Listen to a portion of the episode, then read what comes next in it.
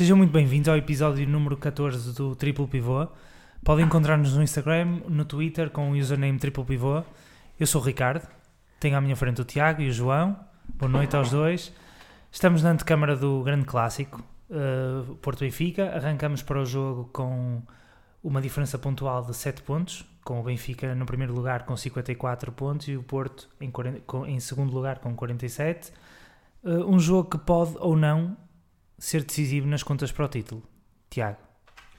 Boa noite. Um, oh, Ricardo, antes de responder à tua pergunta, deixa-me só fazer aqui um, um pequeno reparo uh, à minha última intervenção no último programa, porque eu basicamente disse que tinha uma convicção enorme de que o Porto iria vencer o Braga uh, na final da Taça da Liga e não se verificou. Portanto, as minhas, as minhas desculpas aos nossos ouvintes. Uh, é verdade, é um jogo, obviamente, muito mais decisivo para o Porto que para o Benfica não me lembro, sinceramente, do Porto jogar contra o Benfica numa circunstância destas, uh, pelo menos nos últimos 20 anos, e, e portanto vai ser um jogo hum, com uma, com uma importância relevante. o Porto não aparece na melhor fase contra o Benfica, depois do que se passou precisamente nessa final da taça da Liga. ficou evidente que havia ali problemas para resolver, as coisas correram uh, francamente mal com o José Vicente, melhor um bocado com o Setúbal e quando o Porto parecia que estava aqui a criar uma retoma, eh, as coisas voltaram a não correr muito bem com o, com o Académico de Viseu, ainda que numa circunstância diferente, especial, da primeira mão de uma eliminatória da Taça de Portugal, em que o Sérgio Conceição rodou a equipa toda, mas de qualquer maneira não deu aquele ânimo que, que a equipa estaria a precisar.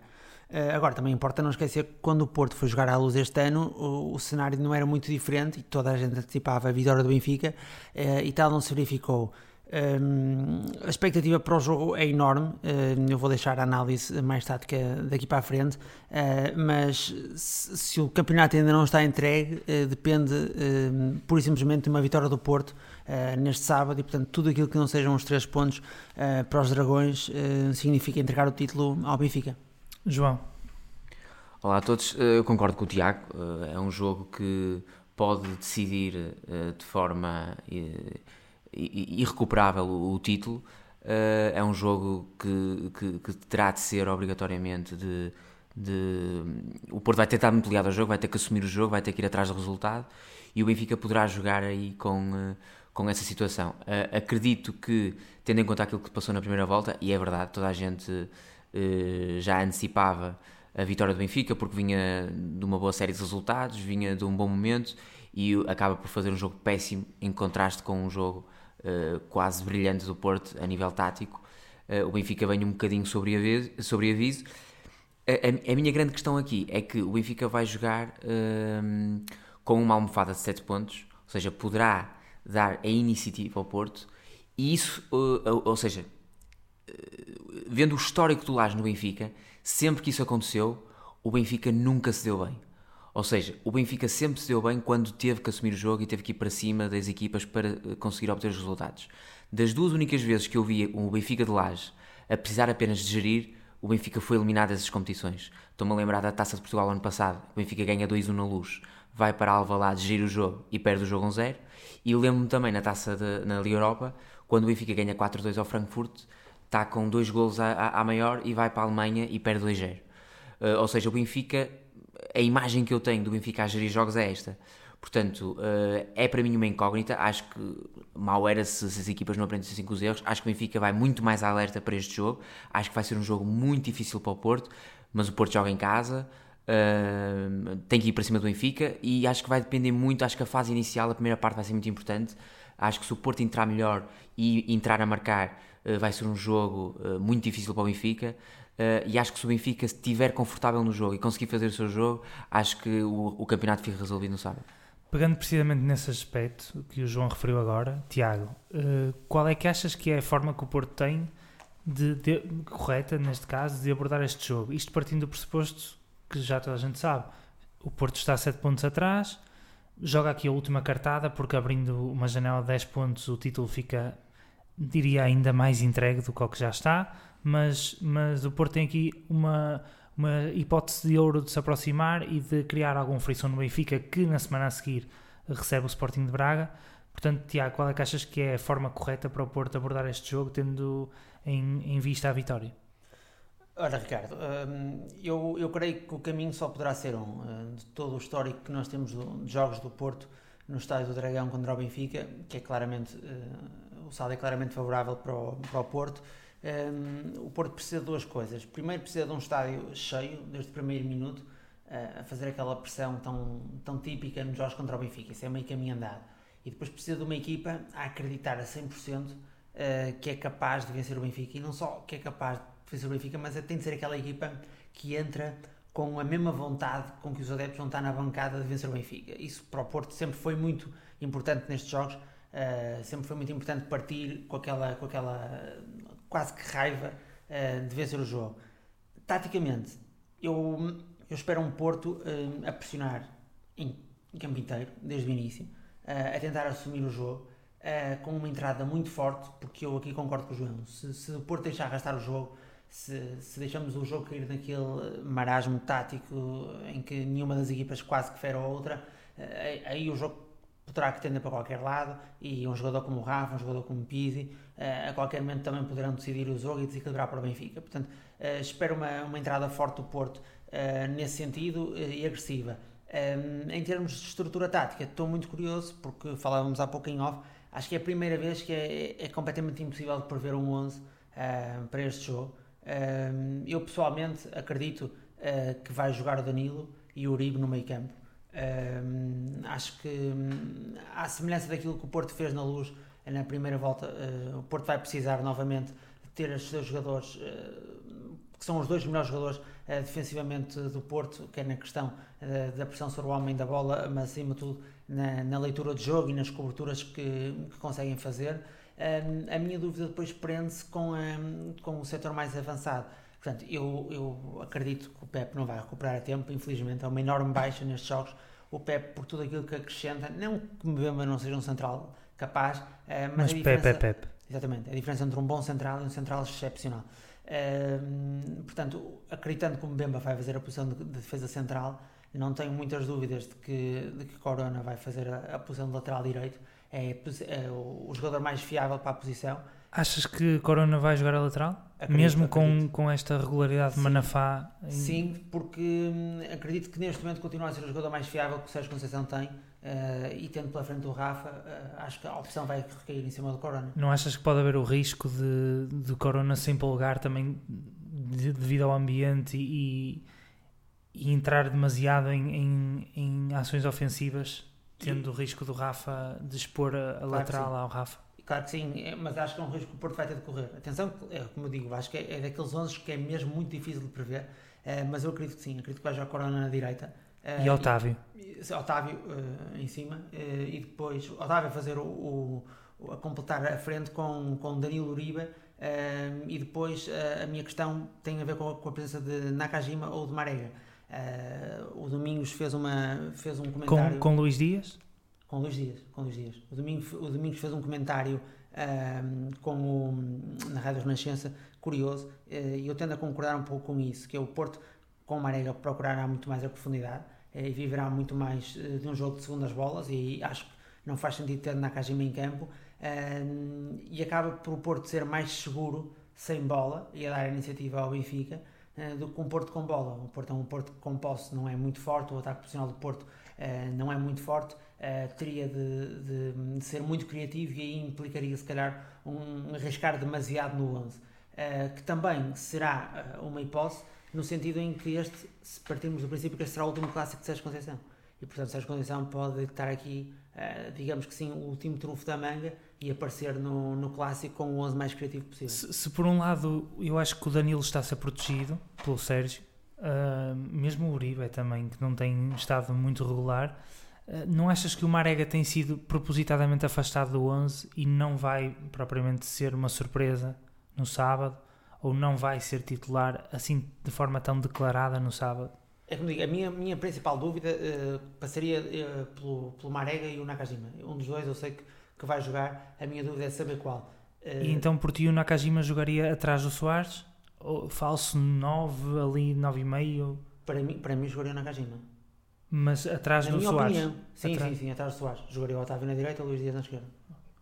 Okay. O Otávio na direita na perspectiva de cobrir um bocado melhor a, a ala do, do, do Corona. É um jogador muito forte, é um jogador que conhece todas as posições do meio campo Uh, e, mesmo e tem um compromisso defensivo também. tem um compromisso defensivo enorme. Uh, o Sérgio Conceição acredita plenamente nas capacidades dele. Aliás, eu acho que o Otávio é inquestionável uh, que vai jogar. Eu acho no... que é o seu jogador preferido do Sérgio. Neste momento é capaz de ser. para lá no fase, se calhar. Estou a brincar agora. Mas o Otávio, sem dúvida nenhuma, que vai aparecer no jogo. A minha questão mesmo prende-se com a, com a inclusão de Nakajima e Marega. Poderá eventualmente também jogar o Nakajima na esquerda, se bem que o Nakajima tem rendido muito mais no meio, atrás do, do, avançado, do que à esquerda. Por isso eu acredito que, que a esquerda ficará para Luís Dias. João, o que é que esperas eu, do, do, rival aqui no. Eu, eu não acredito tanto no, no, Nakajima. Acho que o Nakajima não. O, o, o Sérgio Conceição costuma ser algo. Uh, coerente ou conservador e, e, e, e, acho que a dupla Marega Soares vai, vai estar presente. Aliás, até acho que o Porto vai tentar muito um jogo direto, um jogo de, de, cruzamentos para a área. Eh, o Porto em estatura é uma equipa mais forte que o Benfica, apesar dos centrais do Benfica serem altos, tem laterais baixos. Um, e portanto acredito muito no Marega e no Soares, por exemplo, a entrar ali a rasgar a defesa do Benfica entre o central e o lateral. Uh, aliás, o Porto faz um gol assim na luz, com espaço, mas sem espaço acredito que, que, vão haver muitos cruzamentos para a área, até para aproveitar um bocadinho o facto do, do Vlaco Dimos uh, não ser um guarda-redes que fora de postos seja uma, uma segurança muito grande. Uh, é um guarda-redes que dentro de, da baliza é muito forte, mas nas saídas tem alguma dificuldade, por exemplo, a agarrar bolas e acho que o Porto vai jogar muito com isso, tem bons, uh, bons jogadores para fazer os seus cruzamentos. Agora, vamos ver até que ponto é que o Benfica vai conseguir e, e isso as equipas têm feito bem ao Porto, que é contrariar o jogo pela esquerda do Porto, que é o, o lado mais forte, e a pessoa que cruza melhor no Porto é o Alex Telles, o jogador que melhor cruza é o Alex Telles, portanto, trazer o jogo para a direita. Daí eu acreditar que o Corona vai jogar a defesa direito, porque eu acho que os laterais vão ser muito importantes, vai haver muito cruzamento, e o, Alex Telles de um lado e o Corona do outro podem ser uh, decisivos nesse, nesse capítulo. Um, por isso, acho que a presença da, na área do Soares e do Marega é, é essencial não acredito tanto na Kajima. Agora, a minha grande dúvida vai ser o meio campo. Uh, não sei se o Danilo vai jogar, não sei se joga o Sérgio Oliveira para dar mais mobilidade, com o Uribe e Otávio, por exemplo. Uh, é muito complicado tentar perceber e, e, e, adivinhar esta situação. Agora, acho que Soares e Marega para mim são certos. Alex Teles e Corona da direita também apostava nisso. João, não achas que o encaixe Pizzi Alex Teles uh, acabará por defraudar um bocado essa expectativa do Benfica controlar a ala esquerda do Porto? Não, eu acho, eu acho que não, não nos podemos esquecer. O Pizzi, apesar de não ser um jogador, não ser um sérvio a defender, uh, que é muito feroz na, na, nas suas iniciativas defensivas, o Pizzi é um jogador muito inteligente que ocupa muito bem o espaço. Muitas vezes, quando, quando, quando falamos aqui no aspecto defensivo do jogo, muitas vezes não é o roubar a bola. Basta tapar o espaço para não deixar cruzar. Que, e nesse, nesse aspecto o Pizzi é bom porque tem muita experiência, é um jogador muito inteligente e, e acho que o Benfica pode contrariar a partir daí. E depois, o Benfica tem dois médios, porque eu tenho certeza que o Benfica vai jogar com Weigl e Gabriel, não tenho grandes, grandes dúvidas em relação a isso. Uh, e jogando com Weigl e Gabriel, uh, são jogadores que cobrem muito as costas, tanto de Servi e de, e de Pizzi, ocupam muito bem esses espaços. Portanto, eu acho que o Benfica vai estar com muitas cautelas defensivas. Agora, também tenho a certeza absoluta que vai estar com duas setas apontadas ao, ao Porto, para tentar ferir o Porto na sua, na sua ânsia de tentar chegar ao golo. Se conseguir evitar sofrer um golo, uh, o nervosismo na equipa do Porto vai, vai subir, vai ter que arriscar mais, e é nesse tipo de jogo que, por exemplo, os jogadores como o Sérgio e o Rafa são, são muito fortes porque agarram na bola e em condução são velocíssimos. O Rafa, neste momento, em condução de bola, deve ser dos jogadores mais rápidos da Europa, em condução de bola. Não, não estou a dizer em passada, mas a conduzir a bola é um jogador exímio. E depois temos o Vinícius que uh, fixa muito bem os centrais e de costas para a baliza é aquele jogador que recebe, consegue segurar a bola e meter no Rafa uh, abrir, abrir no espaço para o Rafa. Portanto, eu acho que o jogo do Benfica vai passar muito por aí. Uh, acho que o Porto não vai querer dar o jogo ao Benfica, ou seja, não vai querer dar iniciativa ao Benfica. E se quiser dar iniciativa ao Benfica, o Benfica vai ter que querer dar iniciativa ao Porto. Portanto, vão estar ali os dois a dar iniciativa um ao outro. Uh, acho mesmo que o Porto vai ter que assumir este jogo, precisa de ganhar. E, e, lá está, acho, que, acho que vai ser um, um jogo muito interessante, taticamente. E, eh, e, acredito que o Sérgio possa ter alguma surpresa, que, que o Sérgio é, é, corajoso a esse ponto, acredito que, acredito que ele possa ter alguma surpresa, mas uh, no ataque na e na defesa acho que não. Como fez na luz. Sim, e a surpresa pode passar, por exemplo, por jogar o Sérgio o Oliveira, por exemplo.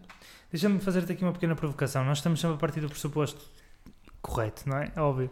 Que o jogo começa 0-0, obviamente, certo. mas o Benfica arranca na frente. Sim. Isto é bastante óbvio. Ahm, vamos imaginar que o Porto marca cedo. Sim. Qual é que achas que é a melhor forma que o Benfica tem de procurar contrariar isso?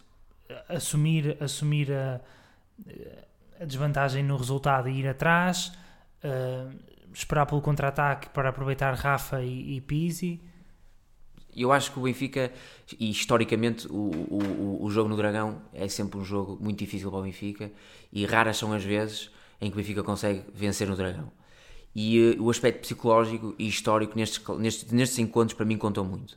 Agora, nos últimos anos, principalmente nesta década, e co co coincide obviamente com, com a subida de nível de, da equipa do Benfica, o Benfica, mesmo perdendo alguns jogos nos últimos 4 anos, lembro-me que o Benfica perde os jogos no Dragão, mas perde pela margem mínima muitas vezes e, e, e consegue responder muitas vezes a, a resultados adversos. Um, o Benfica amanhã tem duas coisas, que é, para além de jogar sobre, uh, sobre confortável uh, e dar o jogo ao Porto, vai jogar sem pressão. O Benfica não tem pressão, o Benfica pode perder este jogo. Ou seja, eles sabem na cabeça deles que se ganharem o campeonato fica feito, mas se perderem são 4 pontos na mesma. E isto, isto tem que ser aproveitado, ou seja, isto, isto não pode deixar os jogadores mais leves, mas o facto de estarem um pouco mais uh, descontraídos pode fazer com que se soltem mais, joguem com mais confiança. Mas é, mas é, é, é como te disse há pouco, quando isto aconteceu ano passado, uh, as coisas não correram bem e o Benfica teve um jogo de imensa pressão no Dragão que tinha que vencer e a equipa acabou por soltar mais com a pressão. Portanto, é, é muito complicado e, a equipa do Benfica tem, muitas, tem muitos picos, muitas vezes ao longo dos jogos, em que apresenta 10, 20 minutos do futebol espetacular e depois os outros 20 minutos em que sofre um golo e os últimos jogos têm sido, têm sido prova disso, em que sofre golos e dá o jogo ao adversário de uma forma muitas vezes incompreensível e isto acontece também muito pela, pela, pela, pela juventude que existe na, no, no eixo defensivo do Benfica, Uh, e mesmo muitas vezes o, Gabriel, que é um jogador essencial do Benfica, é um jogador que é de luas e que não é um jogador constante ao longo dos 90 minutos. Portanto, isso vai ser muito importante amanhã, amanhã, no sábado. Portanto, uh, é, um, é um jogo sempre muito imprevisível. Agora, acredito que o Porto marca cedo, acredito que o Porto marca cedo, tendo em conta a envolvência toda do jogo, obviamente que acho que é um jogo muito mais difícil porque o, o Porto vai entrar em, em modo combativo e, e, e, o Porto sabemos que estando motivado e, e, aceso, digamos assim, obviamente que em casa é uma equipa difícil. Tiago, pegaste numa questão que eu acho bastante interessante, porque eu, não, eu se me pedisse um 11 inicial, eu não colocaria uh, o Nakajima, de forma alguma, como titular, e, mas acho interessante essa perspectiva em que, em que pegaste, principalmente pela importância que o Nakajima estava a ter até à lesão.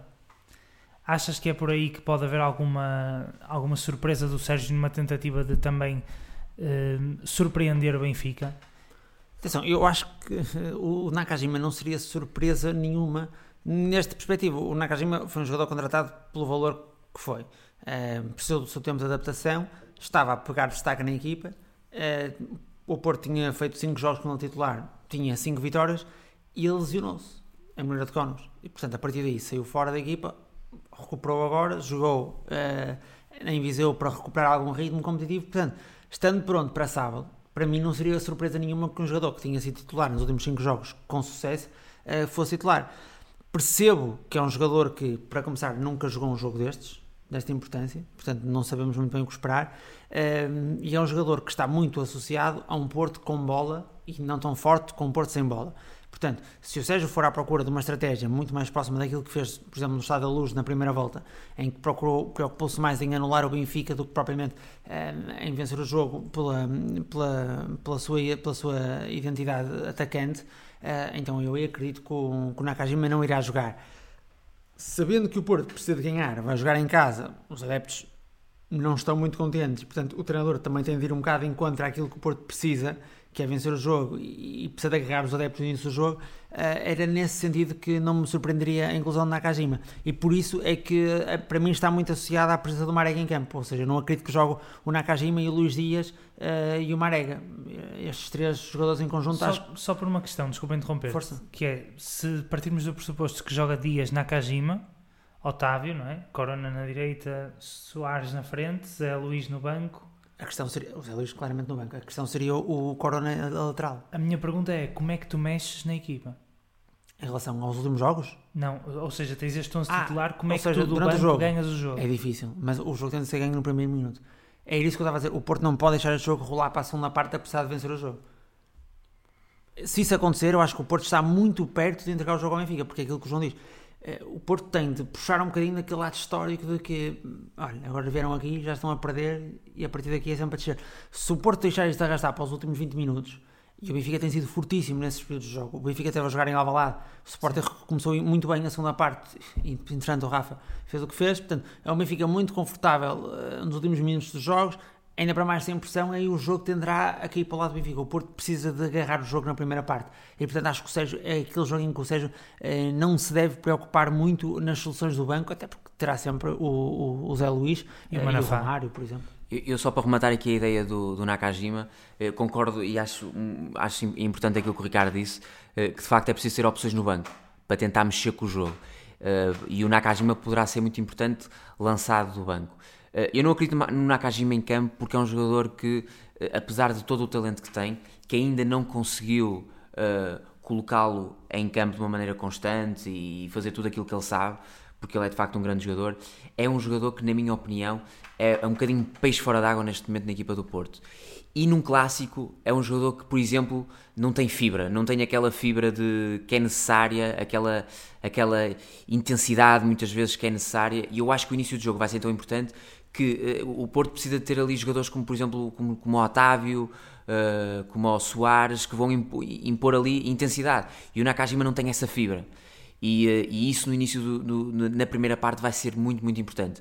Com o andar, e tendo em conta que o Benfica teve um jogo a meio da semana muito exigente com o Famalicão e, e o Porto conseguiu descansar as suas peças mais importantes no, com o Académico de Viseu, a segunda parte e os últimos minutos, caso o Porto precisasse, colocar um jogador rápido como o Nakajima eh, ali a bater no meio campo, já desgastado do Benfica, obviamente que era uma, uma mais-valia muito grande. Ou seja, o, o Sérgio tem que pensar no jogo eh, no curto prazo, ou seja, tem que entrar bem, tem que fazer uma boa primeira parte, mas tem que pensar também em, todas, em, todas as, em todos os cenários. Tem que pensar que pode sofrer um golo, tem que pensar que pode ir para o intervalo 0-0 e na segunda parte tem que ter alguma carta para lançar. E o Nakajima pode ser essa carta.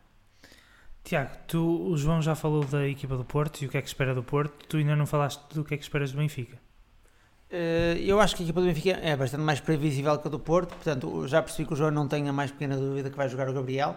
Eh, Eu tenho, eh, precisamente por essa questão do Benfica entrar neste jogo sem pressão nenhuma e portanto e, e as coisas também correram mal na luz eh, com a quase o seu Tarap, depois o Tarap entra na segunda parte eh, traz logo uma enorme qualidade ao jogo do Benfica. E na altura o Bruno Lage foi muito criticado por não ter lançado o Tarap mais cedo em jogo.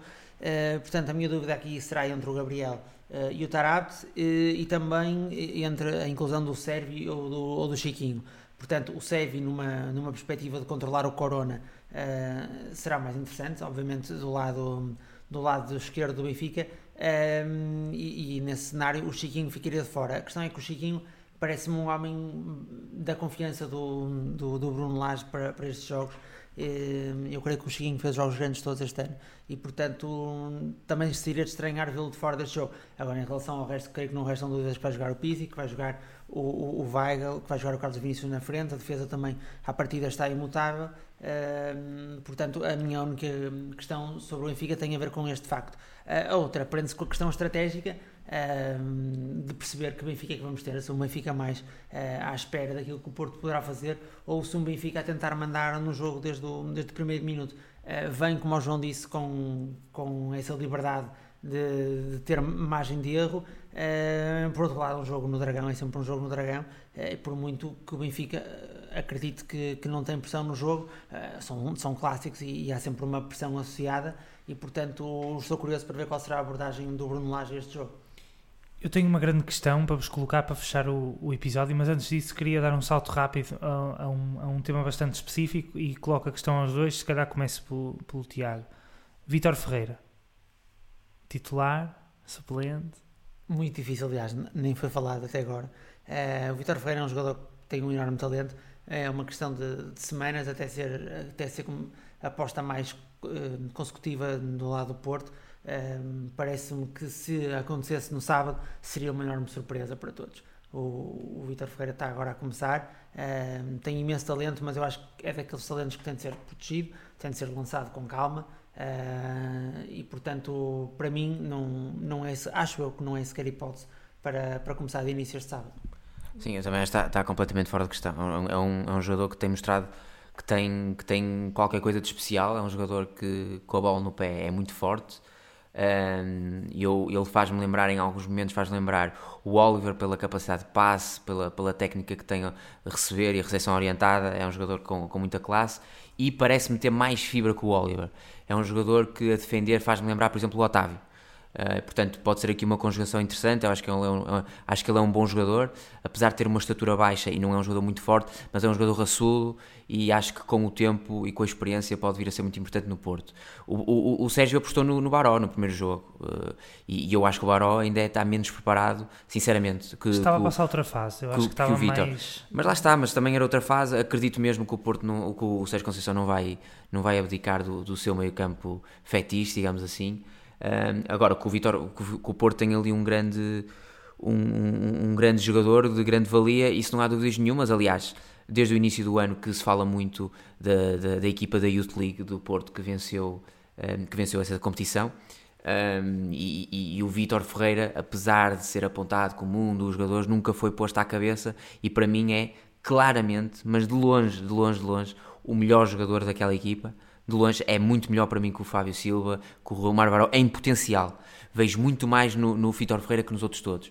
E isso pode ser bom para ele, porque passou pelos pingos da chuva, protegeu-se, agora está a entrar com calma, não tem a pressão que tem, por exemplo, o Fábio Silva, não tem a pressão que teve o Baró, que foi o melhor jogador da Youth League no, no, no plantel do Porto, não teve a pressão desses dois, uh, entrou com calma e, uh, e isso pode ser benéfico para ele perfis diferentes também. O, o, o Vitor é de 2000, vai fazer agora 20 anos para a semana. O Fábio ainda tem 17. Perfis diferentes, mas concordo totalmente contigo. Antes de passarmos ao, ao pivô da semana, queria-vos falar de uma questão também em relação, mais olhando para, para a big picture do campeonato, que é a importância dos clássicos e destes duelos. Porque de repente temos um Benfica e um Porto que ganham ambos em Alvalade, um Porto que ganha na luz e se tivermos um Porto a ganhar amanhã, temos um Porto que varre os clássicos, falta ainda receber o Sporting, não é? Mas seria um Porto que varre os clássicos e matematicamente continuaria a 4 pontos e bem longe de ser campeão. Eh, eu, eu, eu, eu tenho uma opinião que seria um campeonato especial uma equipa que ganha, lembro, uma equipa que ganha os clássicos todos. É, pode ter acontecido e com certeza já aconteceu. Estatisticamente já deve lembro ter acontecido que o Benfica do Coman ganha duas vezes ao Porto e não é campeão por exemplo. Mas hum, eh, historicamente uma equipa que é campeã não perde os clássicos todos. Os clássicos têm importância anímica e pontual óbvia. É uma equipa que ganha três a outra que perde três portanto é óbvio. Hum, é, são muito importantes e por norma por norma o campeão uh, uh, tem, vence, não perde os clássicos, vence pelo menos um, empata outro. Uh, agora, perder os clássicos todos ou perder os dois clássicos com o rival mais, mais próximo é muito raro, é mais, mais direto, é muito, é muito raro. Uh, e eu, aliás, até me lembro, e, e isto ficou-me na memória uh, há uns anos, depois, de, antes de 2004, portanto já foi há bastante tempo, ou lembro-me de ouvir na Rádio Renascença um, um, um comentador um, a, a falar disso mesmo a dizer que o Benfica, para se impor e para voltar a ser campeão, tinha que começar a ganhar jogos ao Porto. E isto é, é a realidade. Uma equipa e uma equipa quer ser campeã e o Benfica tem conseguido isso e, e, e, tem conseguido isso fazendo melhores jogos contra o Porto e ganhando mais vezes ao Porto e fazendo mais vezes frente ao Porto. Que foi aquilo que o Porto fez durante anos. O Porto limpou campeonatos durante vários anos e nos clássicos por simplesmente não dava hipótese ao Benfica. Raramente perdia um clássico. Portanto, os clássicos para mim têm esta importância, são um indicador forte de quem é a melhor equipa em Portugal.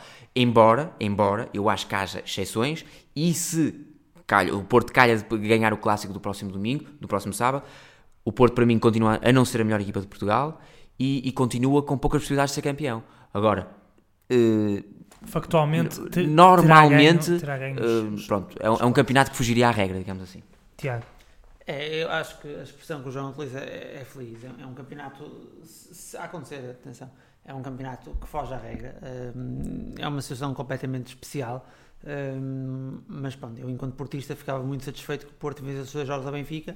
Um, não é que salvasse a temporada, mas, mas pelo menos ficaríamos com a certeza de que no mano a mano fomos mais fortes, independentemente de depois de sermos a melhor equipa ou não ao longo do campeonato, frente a frente fomos os mais fortes e, e a partir daí depois também seria, seria engraçado ver qual seria a pontuação que o Benfica teria de atingir uh, para conseguir ser campeão, perdendo os dois jogos contra o rival uh, mais bem classificado.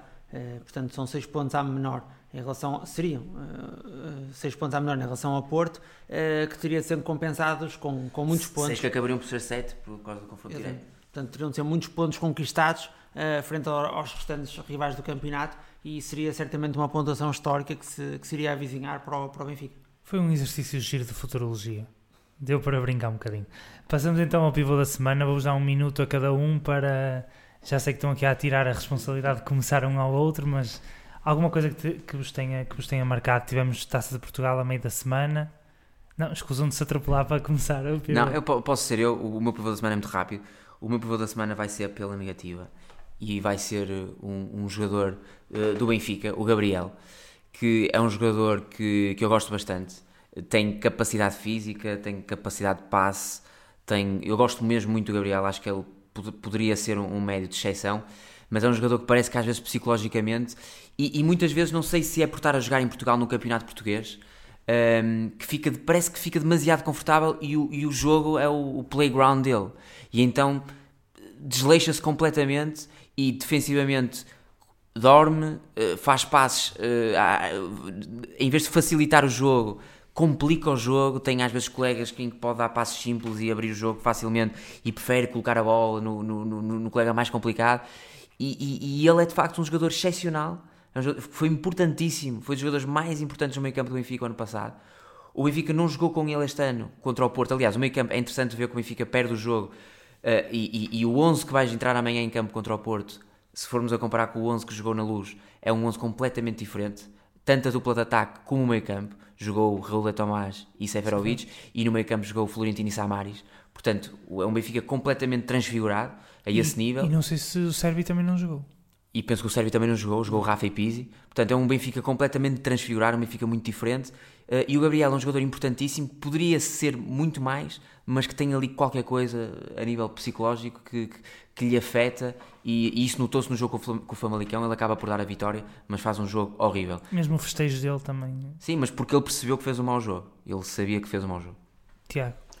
É, o meu pivô da semana também vai ser dado pela negativa e eu acho que aqui vou falar um bocado pelos três e tem a ver com a questão do vídeo-árbitro.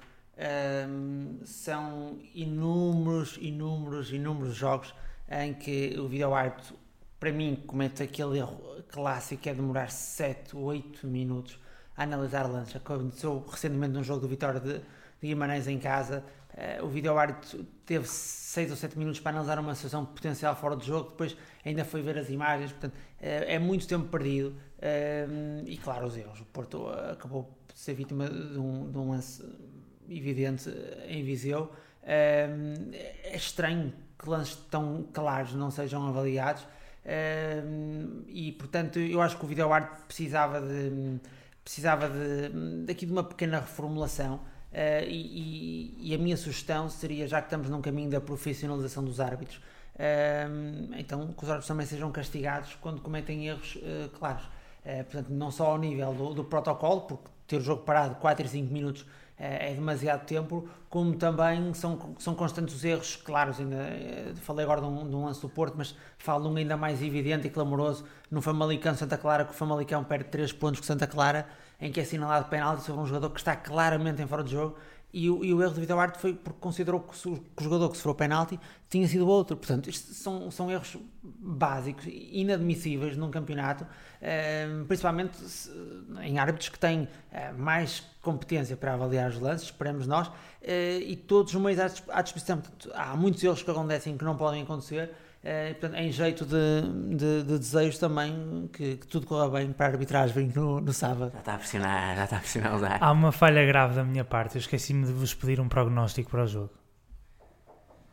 Uh, o meu prognóstico vai para a uh, vitória do Benfica, uh, 2-0. Tiago. Não, está... Não estou preparado. 2-0. Tens um. Bem, não seríamos adeptos dos nossos clubes se não estivéssemos aqui a, a, dar um palpite vitorioso. Uh, acredito também que será uma vitória do Porto. Um, creio que será um jogo mais à justa do que, do que o João está à espera. Um, não sei se será 2-0, uh, talvez um 2-1 para o Porto. Terminamos assim este episódio especial de, de antevisão do Porto Benfica, episódio 14 do Triplo Pivô. Obrigado por estarem desse lado, um forte abraço e até para a semana.